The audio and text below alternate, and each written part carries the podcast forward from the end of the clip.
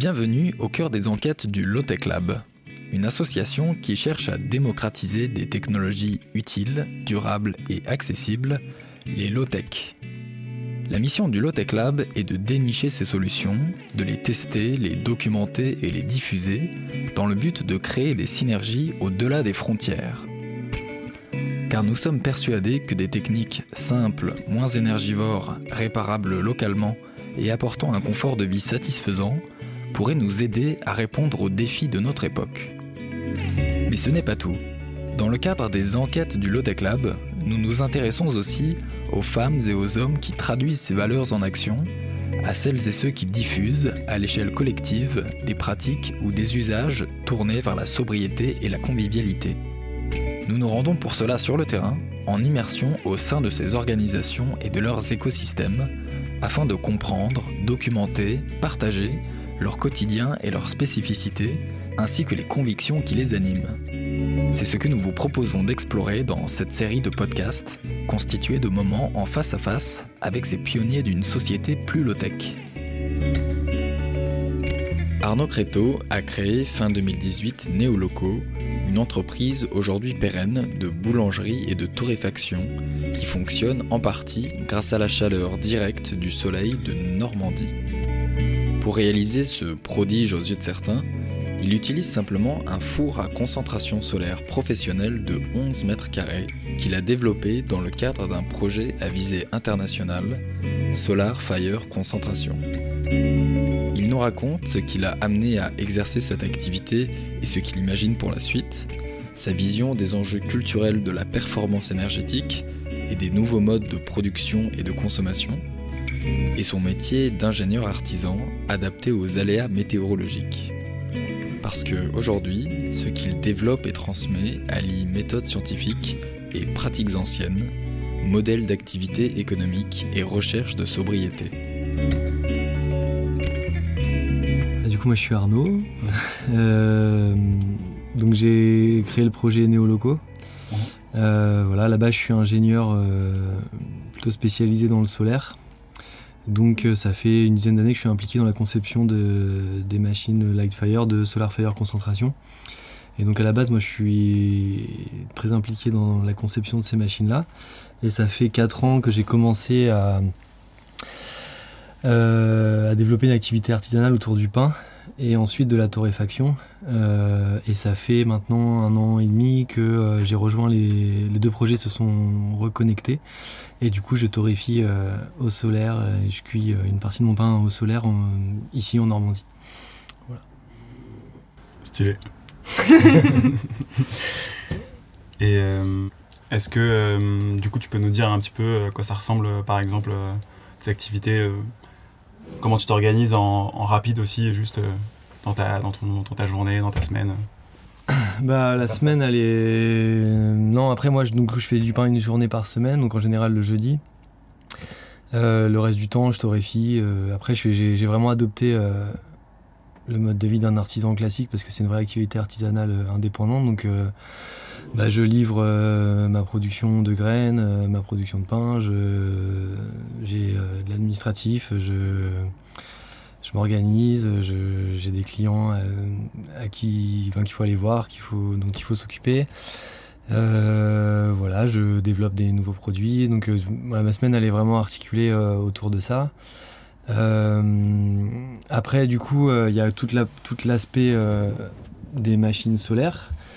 Mais c'est vraiment couplé, c'est-à-dire que l'activité néoloco, à la, c'est à la fois une activité indépendante qui est pensée pour fonctionner en soi et notamment avec les machines solaires mais elle est aussi extrêmement intéressante pour le développement de ces machines solaires-là, puisque du coup, moi, comme je suis impliqué dans la conception, euh, je travaille énormément à, réfléchir et à développer les savoir-faire qui vont autour euh, de l'utilisation des concentrateurs solaires pour l'artisanat.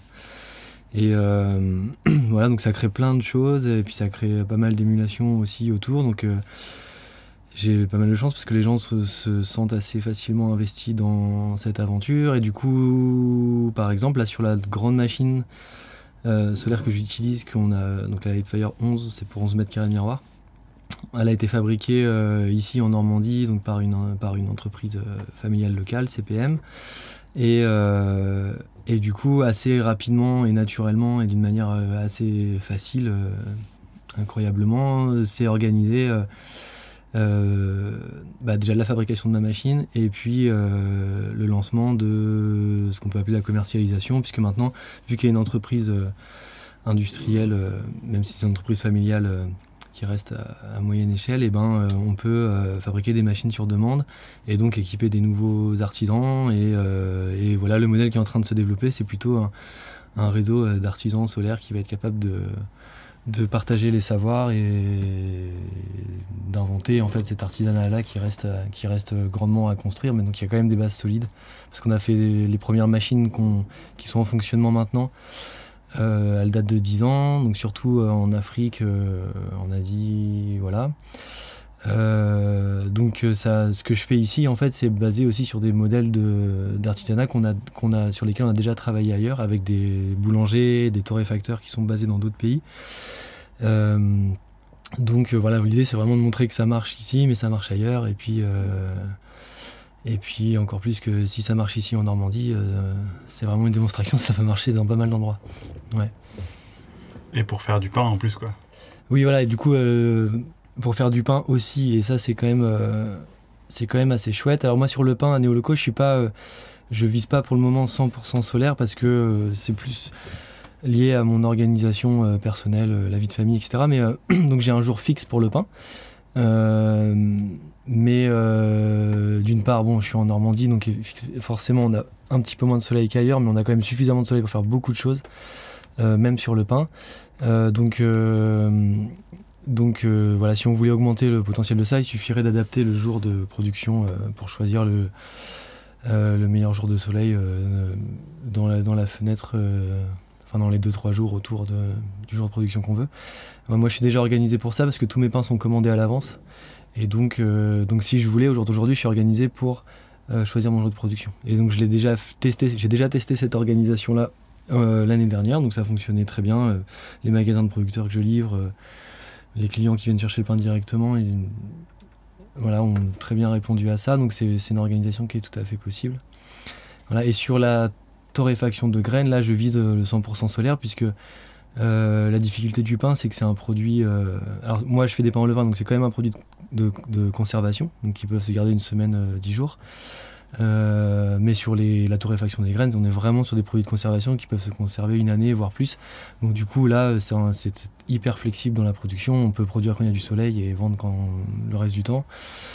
Euh, voilà. Donc là, c'est la manière dont je m'organise moi, mais l'idée, c'est que c'est ça, c'est qu'on on, produit quand il y a du soleil et globalement, on stocke on stocke l'énergie dans, dans les produits finis. Quoi. Et du coup, pour bien comprendre, je ne sais pas si tu l'as dit, mais hum, pour préciser, quand le jour où tu fais du pain, tu peux pas le faire au soleil, enfin, avec l'énergie oui, voilà, donc j'ai un four à bois à côté. Donc moi, sur Néoloco, euh, je... étant donné que j'ai un jour fixe, je fais une, une, production hybride bois solaire. Quoi. Donc euh, je priorise forcément le, le four solaire mais j'ai aussi un four à bois. Euh, voilà. Et c'est, en fait, c'est venu assez naturellement parce que j'ai commencé à faire du pain au feu de bois euh, pour faire du pain au levain et commencer à réfléchir aux techniques. Parce qu'à ce moment-là, on avait déjà des boulangers au Kenya qui fonctionnaient, eux, 100% solaire. Et, euh, et donc, euh, c'était important de maîtriser les techniques de pain au levain, etc., pour augmenter la conservation. Du coup, il n'y a plus besoin qu'il fasse beau tous les jours pour avoir du pain tous les jours. Et, et donc, voilà, j'ai tout simplement conservé le four à bois à côté du four solaire pour le pain. Quoi. Cool. Quels étaient du coup les, un peu les, euh, les, déclics ou les prises de conscience que tu as eues euh, bah, tout, autour de, tout au long de ton parcours en fait pour en arriver jusqu'à euh, faire néo-loco quoi? bah en fait moi tout ça démarre donc j'étais en école d'ingénieur à Nantes à Polytech Nantes et on a donc ça démarre avec un projet qui s'appelle les Vaillabons de l'énergie. Donc on a fait une pause là, dans, dans, nos études pour aller pour aller voir un peu partout comment était fait l'énergie, rencontrer les gens qui qui fabriquent l'énergie et qui réfléchissent à des énergies alternatives, etc. Donc on a pris un an, on est allé dans une vingtaine de pays, puis on a visité euh, une, je sais pas, une soixantaine de projets. Mais euh, on a visité des labos de recherche, euh, des éco-villages, mais aussi des mines de charbon en Ukraine, des champs pétroliers, etc. Donc on s'est pas donné de limite, on a vraiment été voir tout. et à tous les stades de développement. Et bah, l'idée, c'était c'était de bah, de se donner des idées sur les solutions possibles aux enjeux énergétiques qui étaient déjà d'actualité il y a 10 ans. Et, et donc en Inde, j'ai rencontré les gens avec qui je travaille aujourd'hui à Solar Fire Concentration. Donc j'ai passé deux mois et demi avec Eric Vicens, qui est, un peu une des personnes qui est à l'origine de, ce qui se passe aujourd'hui euh, sur les concentrateurs solaires. Voilà, et donc ça, plus euh, le projet d'évaluation de l'énergie, où on s'est rendu compte que euh, l'enjeu énergétique, il était surtout social et pas vraiment technique, parce que les solutions techniques, elles existent partout, et il y a des endroits où ça fonctionne, des endroits où ça fonctionne pas. Et la différence entre, entre ça, c'est souvent des raisons sociales, culturelles, voilà, des, liées aux, aux infrastructures historiques qu'il y a dans les pays. Voilà, parce que si les choix énergétiques et les stratégies énergétiques étaient basés uniquement sur des considérations euh, techniques, euh, bah évidemment tous les pays euh, et toutes les régions du monde feraient les mêmes choix. Et c'est clairement pas ce qui se passe, et puis il n'y a pas besoin de voyager pour s'en rendre compte. Mais donc c'est un peu une idée reçue très tenace de penser que la stratégie énergétique est liée à la science et à la technique. Donc du coup c'est très voilà donc il y a un vrai enjeu culturel et social euh, pour réussir à faire bouger les lignes là-dedans. Donc on a collecté tout un tas d'exemples euh, qui montraient ça avec les avant l'énergie. Et on a rencontré donc du coup euh, Eric qui développait les concentrateurs solaires et là ça a vraiment bien connecté parce que parce que c'est une technologie qui est pas nouvelle dans les principes fondamentaux parce que depuis je pense 150 ans des gens font des expériences avec ça. Mais par contre, euh, là, il y avait une vraie rencontre sur euh, l'approche euh, d'ingénierie pour développer ces machines-là. C'est-à-dire que c'est vraiment, ça inclut vraiment jusqu'à l'organisation de l'activité elle-même. Voilà. Et donc c'est moi, c'est vraiment ça que j'essaye de développer et de, enfin de, de, pousser avec Néoloco, c'est de penser toute cette organisation et les savoir-faire qui vont autour. Quand on a inventé le four électrique, on n'a pas demandé aux aux gens qui fabriquaient des fours en briques de, de fabriquer le four électrique. Donc ça veut dire que si on veut des, si on veut des fours solaires, il faut repenser aussi tout l'écosystème euh, qu'il y a autour euh, des fours euh, solaires. Puis les pratiques qui vont avec, quoi, du coup. Et les pratiques, voilà. Et puis, et puis parce qu'une approche qui, qui, est très courante dans le monde de l'énergie, c'est qu'on essaye de produire, du coup, de l'énergie. donc des kilowatts ou etc. Et puis ensuite d'alimenter un réseau qui est préexistant alors qu'en fait, le réseau préexistant, il a été dimensionné et conçu pour euh, distribuer l'énergie euh, bah, des centrales préexistantes. Et il n'y a aucune raison que, la concentration solaire puisse euh, parfaitement coller à ça. Et donc, c'est clairement le solaire, c'est clairement une énergie décentralisée. C'est d'abord de la chaleur avant d'être quoi que ce soit d'autre. Donc, si on veut profiter au maximum de ça, il faut, sur les applications qui utilisent de la chaleur comme beaucoup d'applications de la transformation alimentaire, c'est utiliser la chaleur directe. Donc du coup, on ne va pas essayer de transformer l'énergie, on envoie euh, la chaleur des rayons euh, du soleil directement dans un four dans lequel on fait cuire du pain. Et ce qu'on essaye d'optimiser, bah, c'est la fabrication du pain et pas l'énergie. Euh, c'est pas tellement ça qui nous intéresse. Ce qui est intéressant, c'est à quel besoin de base ça répond. Et puis voilà, et on commence avec les applications de base. Donc là, le pain et la torréfaction, on s'est concentré là-dessus, mais il y a énormément d'applications qui peuvent être développées sur lesquels on avait déjà travaillé par le passé. On s'est concentré sur les applications simples pour essayer de les rendre euh, disponibles euh, à plus grande échelle. Mais euh, en Europe, quelque chose comme 50% de l'énergie consommée par l'artisanat et l'industrie, c'est de la chaleur. Et de la chaleur, dans des gammes de température, on est capable de les faire avec des fabrications assez simples comme aujourd'hui, c'est-à-dire en, dessous de 400 degrés. Euh, et, dans le monde en développement, c'est plutôt 70% de l'énergie qui est de la chaleur, parce qu'on a délocalisé beaucoup de production. Industrielle et tout. Voilà. Et euh, donc, euh, donc voilà, le potentiel est vraiment très grand, mais par contre, ça nécessite de ne pas faire de l'ingénierie comme on le fait avec les solutions actuelles, ce qui semble carrément tout à fait normal. Ce n'est pas une surprise. Ouais, c'est ça. Et c'est aussi ce qui te nourrit aujourd'hui, de pouvoir Euh, voilà, et puis ce qui est génial, c'est que ça apporte aussi. Euh, donc c'est là où ça commence à rentrer dans une cohérence un peu globale, c'est que l'ingénierie de la manière dont je la fais moi euh, à Néoloco et avec Solar Fire Concentration, c'est c'est un super équilibre entre bah, développer des savoirs qui sont plutôt intellectuels et la mise en pratique, bah, pratico-pratique. Et donc moi, mon quotidien, ça, se, ça, balance entre pétrir des pâtes à la main et penser, réfléchir à des calculs thermodynamiques pour optimiser mon four. Donc quand il y a des problèmes de cuisson, etc., on peut balancer de l'un à l'autre et puis l'un nourrit l'autre. Et puis ça va très vite parce qu'en en fait on utilise une activité artisanale et qu'on n'est pas dans un laboratoire où on a mis, euh, on a mis les aspects euh, sociétaux euh, de côté. Quoi. Parce que dans un laboratoire on ne peut pas contrôler ces variables-là et on les, étudie, on les étudie pas.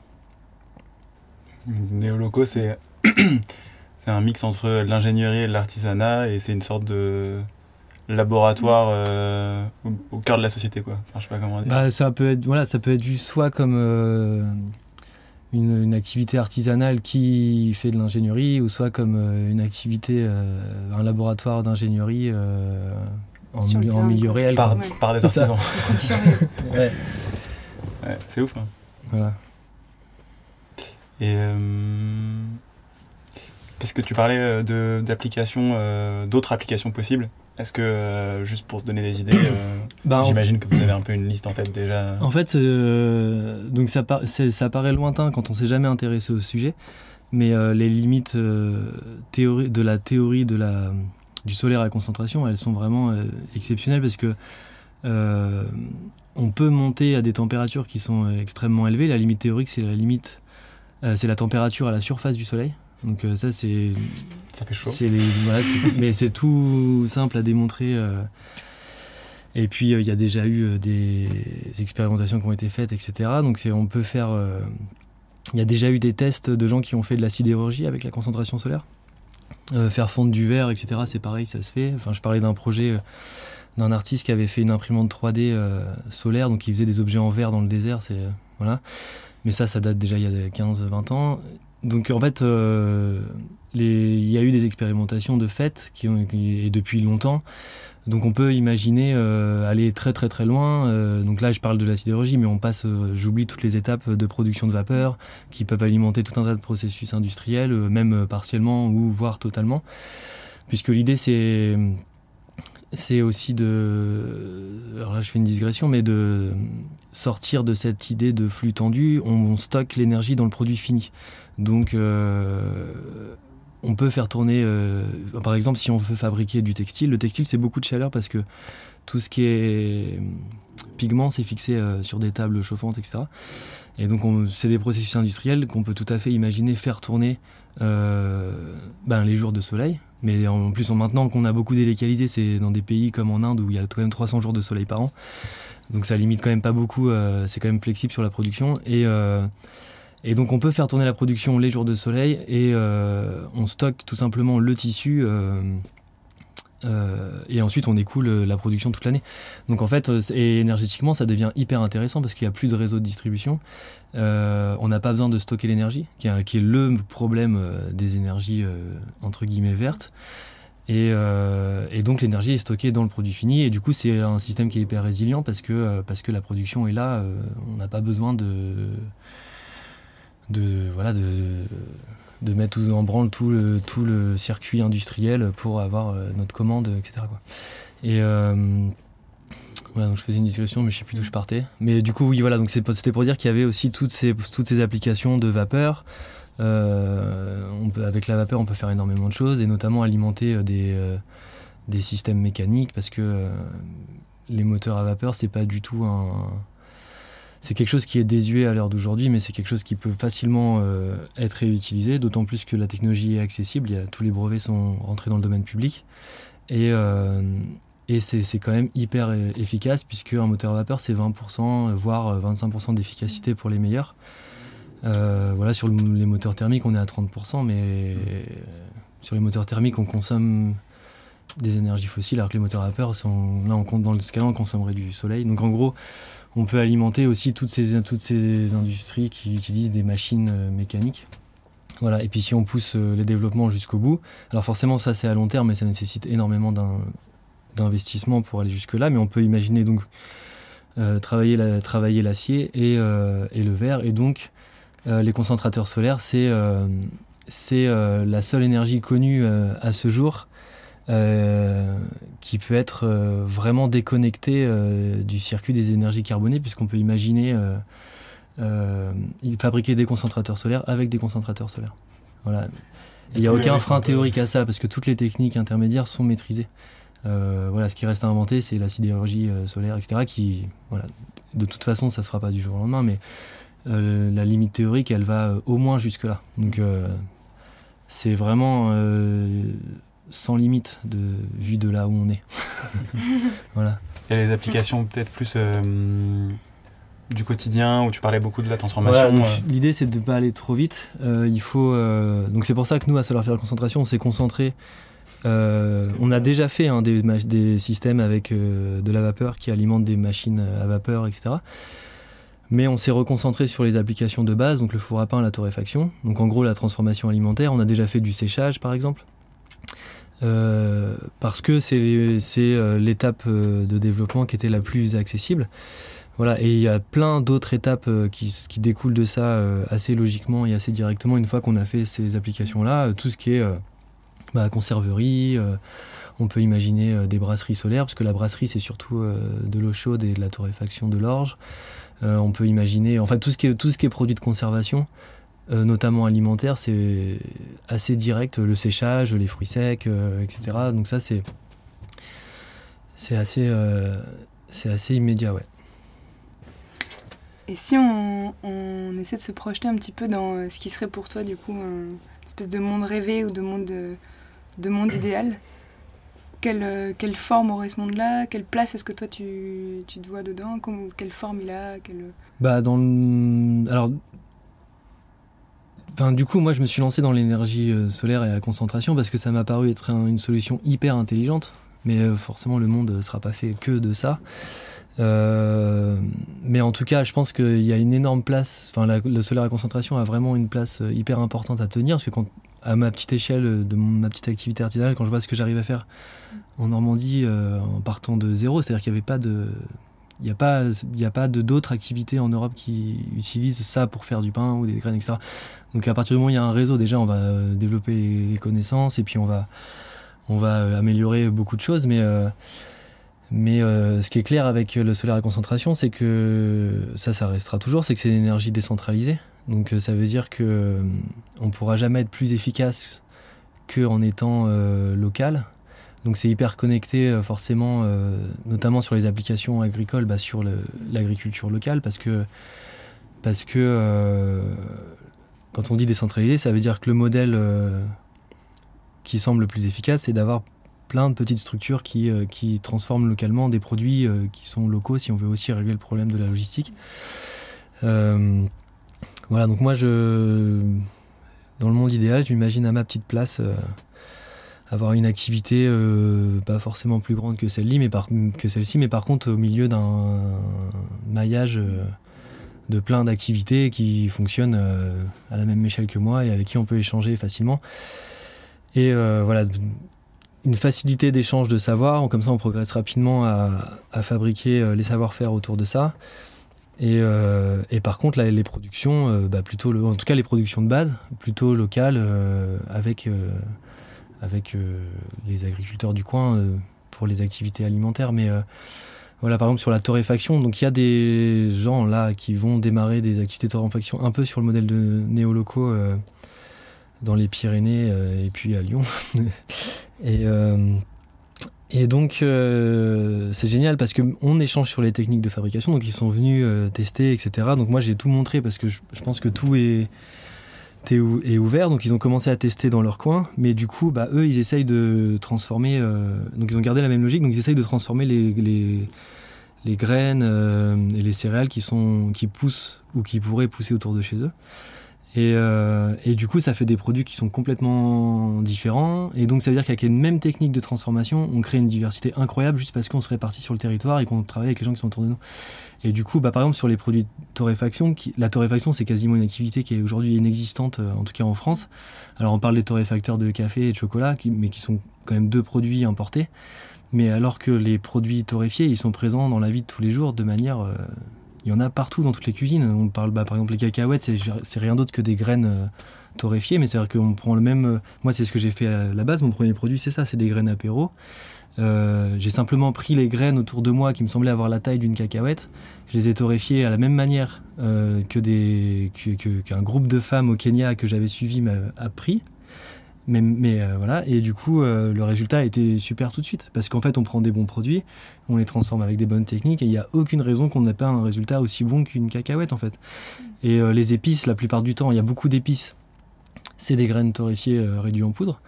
Donc, on peut fabriquer des épices que personne n'a jamais goûté simplement en allant récolter des graines à côté de chez soi. Et c'est ce que j'ai. C'est ce qu'on a fait aussi avec Néoloco, et c'est génial, quoi. Les cuisiniers, ils découvrent des saveurs. Et en fait, on a autour de nous tout un tas de saveurs qui a jamais été. Euh, enfin, ou alors en tout cas, on l'a oublié depuis longtemps, mais qui semblent n'avoir jamais été exploitées euh, de notre point de vue. Quoi. Euh, voilà, j'ai les graines au miel. Les graines au miel, c'est un peu inspiré d'un produit que j'avais vu en Inde. donc moi, en fait, je torréfie des graines et puis je le caramélise dans du miel sans sucre raffiné. mais c'est génial, c'est super bon. Enfin, en tout cas, tout le monde, tout le, monde le dit, et puis moi je suis assez d'accord avec ça. Tout le monde est d'accord euh, aussi.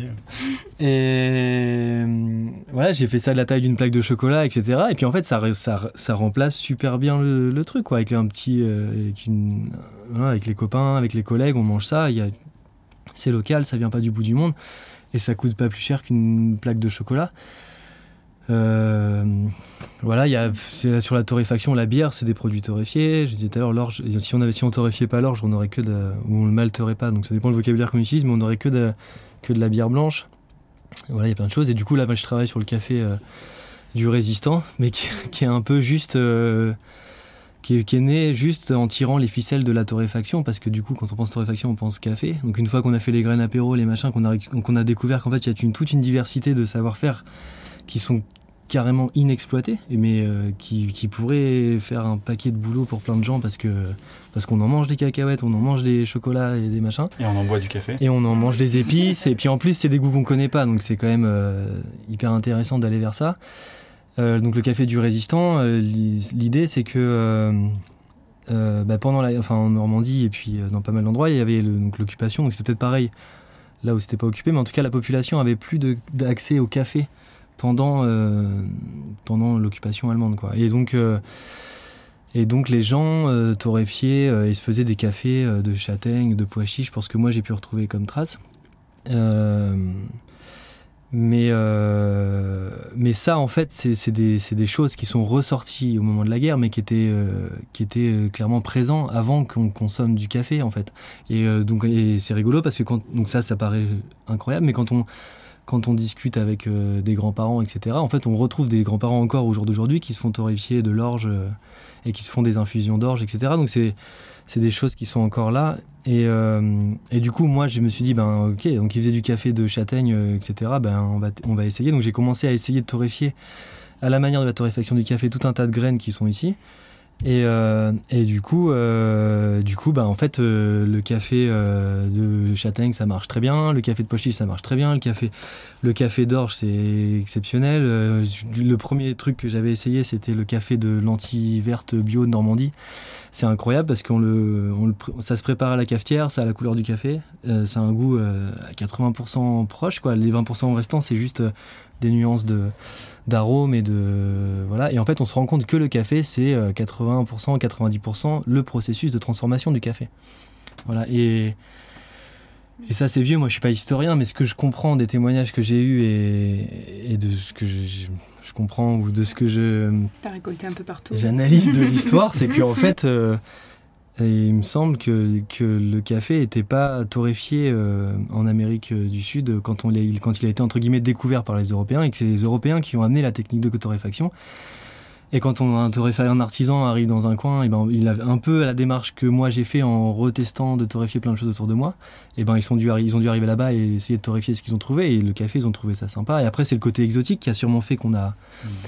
Mais bon, quand on goûte du, quand on goûte du café d'orge ou du café de châtaigne ou du café de lentilles vertes, on se demande pourquoi est-ce qu'on continue à le faire venir d'aussi loin. Et euh, voilà, puis après, quand on pense au café décaféiné, euh, etc., et que là, on, se rend compte qu'on est en plein délire culturel. Euh, voilà. du coup, avec Néoloco et en extension Solar Fire aussi, vous travaillez beaucoup sur la représentation qu'on se fait, culture, les habitudes, enfin un peu ce changement à cette échelle-là en fait, en utilisant un produit. Bah ça, en fait, ça rentre carrément dans la conception des, des machines. C'est-à-dire que pour développer les machines et qu'elles fonctionnent bah, aussi bien que ce qu'on arrive à les faire fonctionner, c'est parce qu'on a on s'est pas arrêté à concevoir, à produire de l'énergie. En fait, on a rentré l'application dans nos modèles. Euh, on a écrit un logiciel, hein, on, a, on, a, les mêmes outils que tout le monde, mais on a rentré l'application dans les modèles et, euh, et c'est ce que je disais tout à l'heure. On a énormément de paramètres euh, économiques, etc., mais un peu comme tout le monde, mais, on optimise la fabrication du pain. Mais la fabrication du pain, elle est, très liée aussi au savoir-faire qu'on met en œuvre pour le fabriquer. Du coup, il faut que nos, il faut que nos objectifs. Euh, voilà, si on fait une machine qui est capable de produire des fournées de 40 kg de pain, il faut savoir si on a le savoir-faire pour les. Mm. Bah pour effectivement les enfourner ces 40 kg de pain et les gérer derrière, les vendre et tout ça quoi. Et du coup, euh, du coup c'est pour ça que c'est important ce qu'on, ce que je fais, enfin ce qu'on fait avec Néoloco, c'est que c'est qu'on valide tous ces paramètres là et que c'est pas simplement une machine qu'on dit bah, bah théoriquement elle va vous les sortir et dans la réalité non. Et du coup par exemple, ce que ça nous apprend, c'est que, euh, c'est que ben, les gens qui. Et ce qu'on vérifie, du coup, maintenant qu'on commence à les proposer, les machines, c'est que c'est pas vraiment euh, les boulangers de quartier qui vont acheter un four solaire. Pour, alors peut-être pour faire quelques pains, euh, pour les gens qui. voilà. ils vont peut-être faire quelques pains solaires, etc. Mais. Ceux qui vont vraiment baser leur activité là-dessus, ça va être des gens en reconversion ou alors des paysans boulangers qui sont déjà organisés entre guillemets de la bonne manière euh, par rapport à leur livraison, par rapport à leur mode d'organisation, leur espace et tout ça. Euh, parce qu'il y a besoin de, il y a besoin de tout ça quoi. Du coup, si, on essaie de, de, de, résumer ou de visualiser euh, ce monde un peu hmm. idéal qui fonctionne comme ça, on n'a pas forcément changé nos habitudes de consommation. On boit du café, on prend des apéros, on boit de la bière. Mais par contre, euh, c'est tout le, tout le système de production et toute l'échelle en fait euh, de production qu'on a qu'on a relocalisé et qu'on a et tu disais euh, euh, je sais plus quand que c'est pour en, tout cas la majeure partie des besoins de base. Après, ça peut toujours être intéressant d'avoir des échanges commerciaux peut-être oui. plus grande échelle, mm. etc. Mm. Oui, non, les échanges. moi, je suis pas, je suis pas contre du tout échanger avec le bout du monde du café ou du chocolat, etc. Mais les besoins de base, ils doivent être couverts par des produits locaux. Après, euh, voilà, offrir du chocolat à quelqu'un, je pense que c'est pas, ça reste chouette. Mais le problème, c'est que ça devient le, produit de grande consommation, quoi. Hmm. Alors qu'il y a des produits euh, locaux qui font tout à fait le boulot en termes de plaisir, en termes de satisfaction, etc. Mais mais euh, c'est là où les aspects culturels sont vraiment flagrants, c'est que c'est qu'on aime bien manger du chocolat parce que euh, culturellement, euh, il est bien vendu, quoi. Mais euh, voilà, et donc avec Néoloco, du coup, moi, quand j'ai commencé à, à, enfin, à organiser pour m'organiser pour monter une activité artisanale au solaire en Normandie, du coup, immédiatement, c'est clair que ça allait être des, graines locales. Et c'est et en fait, c'est là où la démarche, elle devient hyper cohérente et qu'elle se nourrit d'elle-même, c'est que le fait de me dire bah, je vais quand même pas euh, faire une, une, activité artisanale solaire euh, pour torréfier euh, du café qui vient du bout du monde quoi donc on va torréfier des graines locales sauf qu'en fait c'était pas fait. Et donc en fait juste cette réflexion là de cohérence elle a amené une richesse incroyable parce que du coup bah, chaque produit pour le moment de néoloco il est juste inexistant. On peut pas trouver ça quelque part. Donc ça juste la cohérence elle a juste amené à à explorer en fait des, des, zones qui étaient en tout cas euh, chez moi. Enfin moi je sais pas je connais pas tout partout ce qui se passe ailleurs euh, dans tous les dans toutes les campagnes mais en tout cas ici c'était pas du tout fait et je l'aurais j'aurais jamais eu l'idée de le faire si j'avais pas euh, si l'idée c'était pas de le faire tourner avec une machine solaire qui a besoin d'avoir son contexte, enfin son écosystème culturel autour, mais du coup ça le nourrit lui-même parce que en créant ces produits à base de graines locales que personne n'attendait, tu vois, parce que fallait pas, on pouvait pas l'imaginer avant de les faire. Euh, et ben on modifie les habitudes culinaires des gens. Parce que euh, parce que ah oui euh, mais c'est incroyable le nombre de personnes à qui j'ai fait goûter les graines apéro dans des dégustations ou autres qui me disent ah je suis pas un oiseau je mange pas de graines. Et clairement c'est des gens qui alors ça se voit pas sur la tête des gens mais qui prenaient leur petit pastis avec des cacahuètes tous les samedis. Et puis je leur disais mais vous mangez des cacahuètes? Bon bah voilà, c'est juste, c'est juste que vos graines elles viennent du bout du monde quoi. Mais sinon vous mangez des graines. Et du coup, les gens, ah oui. et en fait, ceux-là, ils. Voilà, ok, ok, bah alors c'est des cacahuètes de Normandie, ça marche. Bah si c'est ça, ça me va. et, et, du coup, c'est ça. et les épices, c'est pareil. Bah, du coup, c'est quoi une épice En fait, ça paraît être un mot magique, etc. C'est juste que c'est une saveur qui vient du bout du monde dans la tête des gens. Et ben en fait, c'est rien que ça. Du coup, moi, j'ai des épices locales, et puis voilà. Et, euh, et, en fait, quand tu as, fait sauter ces barrières euh, culturelles ou d'habitude sociales ou de reproduction ou j'en sais rien, et ben en fait, ça ouvre des horizons à un tas de, choses et puis à un tas de gens et puis, euh, puis ça laisse de la place et puis. et du coup, bah, rien, que, rien que cette petite chose-là de faire bouger un peu, alors les habitudes culturelles culinaires, du coup, les habitudes culinaires, et ben bah, tu vois, ça défriche un peu le terrain. Et puis, euh, ben, du coup, moi, ça m'a ouvert la porte à pas mal de, producteurs, de magasins de producteurs, où je rencontre des producteurs qui voient qu'il y a des débouchés pour des produits aussi un peu plus atypiques et moins, euh, euh, grande distribution, on va dire. voilà. Puis bon, après tout ça s'inscrit aussi dans un contexte où quand même il y a quand même un mouvement d'ensemble de beaucoup de gens qui vont vers ce genre de, de démarche. Donc c'est pas non plus mais à chaque fois, ça met un peu, euh, ça, accélère un peu la cadence, quoi. Parce que les gens qui ont, qui se sont fait sauter des barrières culturelles, ils sont beaucoup plus ouverts à. Et c'est vraiment au début pas facile, parce que moi, je me suis vraiment rendu compte de ça. Euh, euh, la, la, première fois, j'ai vraiment senti cette barrière culturelle s'exprimer. parce que c'est pas facile des fois à se rendre compte de quoi on parle. Mais la première fois, j'ai vraiment senti la barrière culturelle sauter, c'était bah, pendant les Vagabonds l'énergie. Euh, on était au sud de la Turquie, donc du coup on allait voir euh, des projets énergétiques. Et au sud de la Turquie, donc c'est une région touristique dont beaucoup de gens euh, connaissent, il y a des panneaux solaires pour l'eau chaude partout, partout sur les immeubles, au point qu'ils se font de l'ombre. les panneaux solaires se font de l'ombre entre eux, donc ça en devient même contre-productif. Et du coup, on était logé chez l'habitant et tout, et donc on, nous on était super euh, étonné de voir ça en tant que petit français ingénieur. Euh, donc on, se disait oh là là, le gouvernement il a dû faire un plan euh, incroyable de financement de solaire et tout parce que les gens il y en a partout. ils ont dû distribuer des panneaux et tout. Et du coup, quand on a demandé, posé la question aux gens qui nous hébergeaient, mais qu'est-ce qui s'est passé Comment est-ce qu'ils ont fait Il faut parler de ça parce qu'il faut reproduire ça chez nous. Et, et donc, euh, comment, en gros, comment vous en êtes arrivé à avoir un panneau solaire euh, sur le toit de votre maison? Et les gens, ils nous, ils nous regardaient euh, bah, un peu dépités. et puis la réponse était, mais ouais, ils nous, comme si, nous regarder comme des débiles quoi, pour parler. bah, il faut bien de l'eau chaude. C'est ça le truc. Et là, il y a eu 5 secondes de leur côté et de notre côté. on s'est pas compris quoi. parce que, parce que.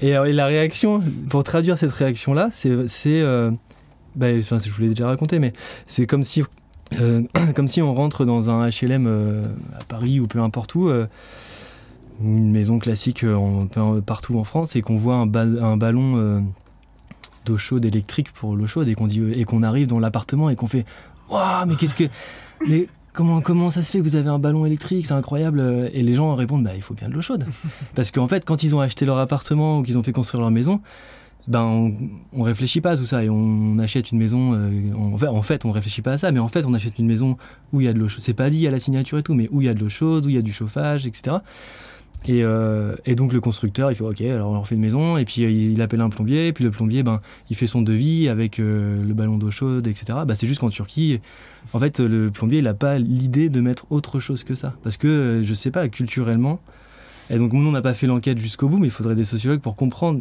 quel a été le déclencheur pour que on arrive à construire ce terreau culturel qui fasse que. Bah, en fait, c'est marrant parce que culturellement, cette région de la Turquie, donc c'est pas partout en Turquie en plus, donc c'est intéressant, cette région de la Turquie, euh, bah, elle est plus efficace, enfin, elle est culturellement plus efficace énergétiquement, quoi. Sur l'eau chaude, en tout cas, sur la mmh. production d'eau chaude. Et c'est vraiment culturel parce qu'après, on est passé au Liban, donc il y avait 100 euh, km à vol d'oiseau.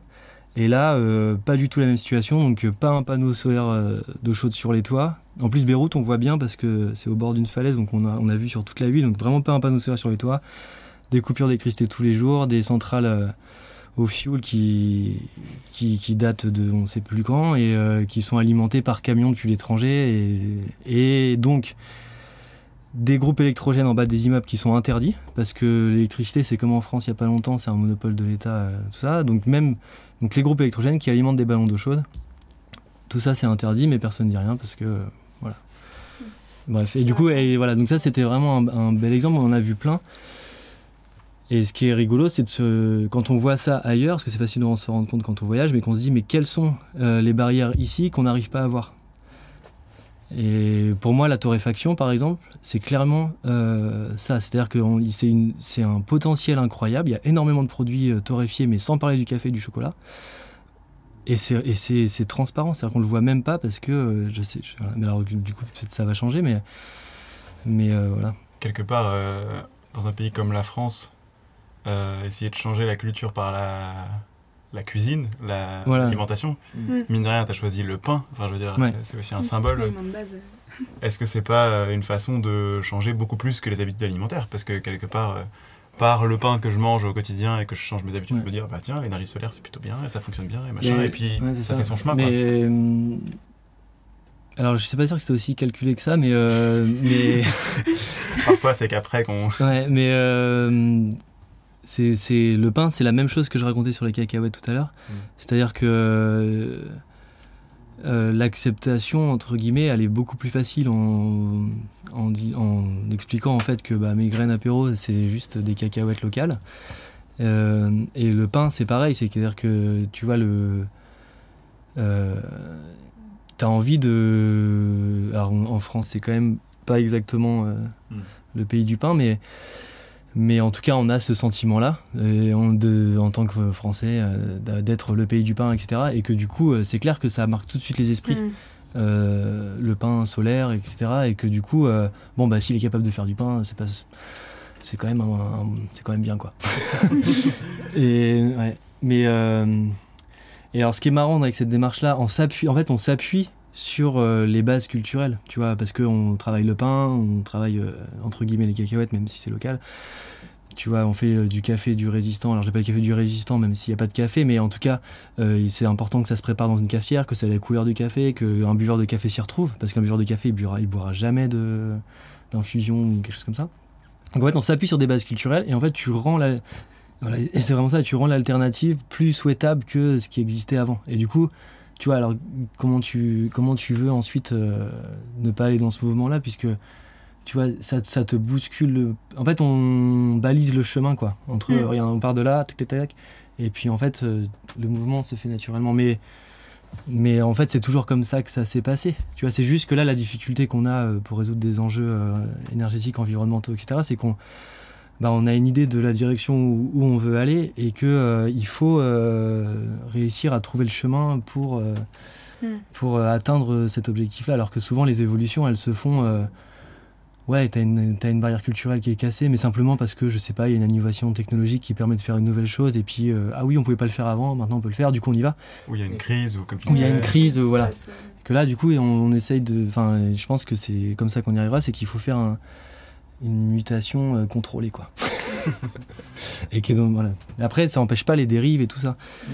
Mais encore une fois, le côté. Et c'est pour ça que euh, le côté petite échelle, est hyper important. Tu vois, pour moi, il faut surtout pas, et c'est pour ça que j'ai surtout pas envie de faire ça. Moi, Néoloco, j'ai pas envie que ça devienne euh, une boîte, euh, tu vois, de 50 personnes dans 10 ans, etc. non, par contre, au contraire, par contre, transmettre, partager et qu'on soit nombreux euh, le plus rapidement possible à le faire, oui, parce qu'en plus, ça sécurisera le fait que on va pas, tu vois, inonder la France de produits solaires. voilà, ce qui est intéressant, c'est que chacun le fasse dans son coin enfin en tout cas dans sa localité, dans son réseau, dans son contexte, parce que c'est cohérent euh, par rapport à tous les autres aspects euh, sociaux, et parce que aussi euh, la technologie est la plus efficace dans ce contexte-là. Donc, voilà. Parce que du soleil, il également partout. Et le faire autrement, ce serait un peu aller se battre contre les lois de la physique quelque part. Ce qu'on n'a pas été empêché de faire dans d'autres domaines. Mais... ouais, voilà, mais bon, c'est fatigant et à la longue, tu vois, la, longue, la, la, nature aime bien le, repos et du coup les choses se rétabliront d'elles-mêmes. Alors pour emprunter ce petit chemin-là, c'est quoi les, prochaines étapes euh, Non, bah après... Euh, pour l'avenir euh, Néoloco et Solar Fire en fait. Tout, ça, tout, bah, tout repose sur le Lotec Lab. non, non, ben, le, chemin continue. Là, du coup, il y a des nouveaux artisans qui vont s'équiper. Alors, il y a ce qui se passe en France, mais il y a aussi ce qui se passe à l'étranger, parce que du coup, Solarfire, à la base, c'est une entreprise finlandaise. Enfin, c'est hyper long comme histoire. Je pense qu'on va pas faire l'histoire là, mais du coup, ce qu'il faut savoir, c'est que l'équipe, elle est disséminée. Euh, les gens avec qui je bosse depuis 10 ans, ils sont dans. Disons qu'on a commencé à 7, il y a 9 pays, parce qu'il y a des binationaux et tout. Et, euh, et du coup. Euh, voilà, donc il y a des projets au Kenya, il y a des projets au Burkina Faso, en ce moment il y en a à Haïti, il y a il y a un nombre incroyable de projets et puis d'intérêts qui sont autour de tout ça. Et, euh, puis du coup en France, euh, ce qui est important, c'est que pour la première fois, on a une machine qui est vraiment... Alors il y a deux tailles de machines, dont une que j'ai dimensionnée pour mon activité, donc qui est vraiment... Euh, enfin, les deux sont, sont vraiment adaptés à des activités professionnelles. Et on a une entreprise, donc CPM près du Havre, qui est capable de euh, fabriquer sur demande. Du coup, on a un projet de commercialisation et ça, c'est vraiment la première fois parce que jusqu'ici, toutes les machines ont été construites là sur place, là où elles ont été utilisées euh, en Afrique, etc. Et donc, euh, ça, c'est un gros changement. Et donc, il y a des artisans qui commencent à s'équiper. Et donc, on va développer des savoirs, faire, etc. Et, et, ça, ça va répondre à ce qui se passe aussi à l'étranger, donc où il y a déjà des artisans, où il y a d'autres projets qui sont en train de se développer. Euh, par exemple, en Suisse, il y a un membre de l'équipe qui a construit un sauna solaire. Donc, c'est vraiment pour montrer le, l'ampleur des applications possibles. Donc, un sauna dans une station de ski euh, euh, alimenté à l'énergie solaire. Parce que souvent, quand il fait froid, et eh ben, on a aussi du soleil. Donc, du coup, ça, ça, ça se répond bien. Et voilà, donc donc ça, suit son cours. Euh, non, l'idée c'est juste de, de, faire savoir euh, les possibilités. Après, euh, après bah, les, les, petites graines, entre guillemets, les idées germeront dans la, dans la tête de qui veut bien laisser germer les choses. Cool.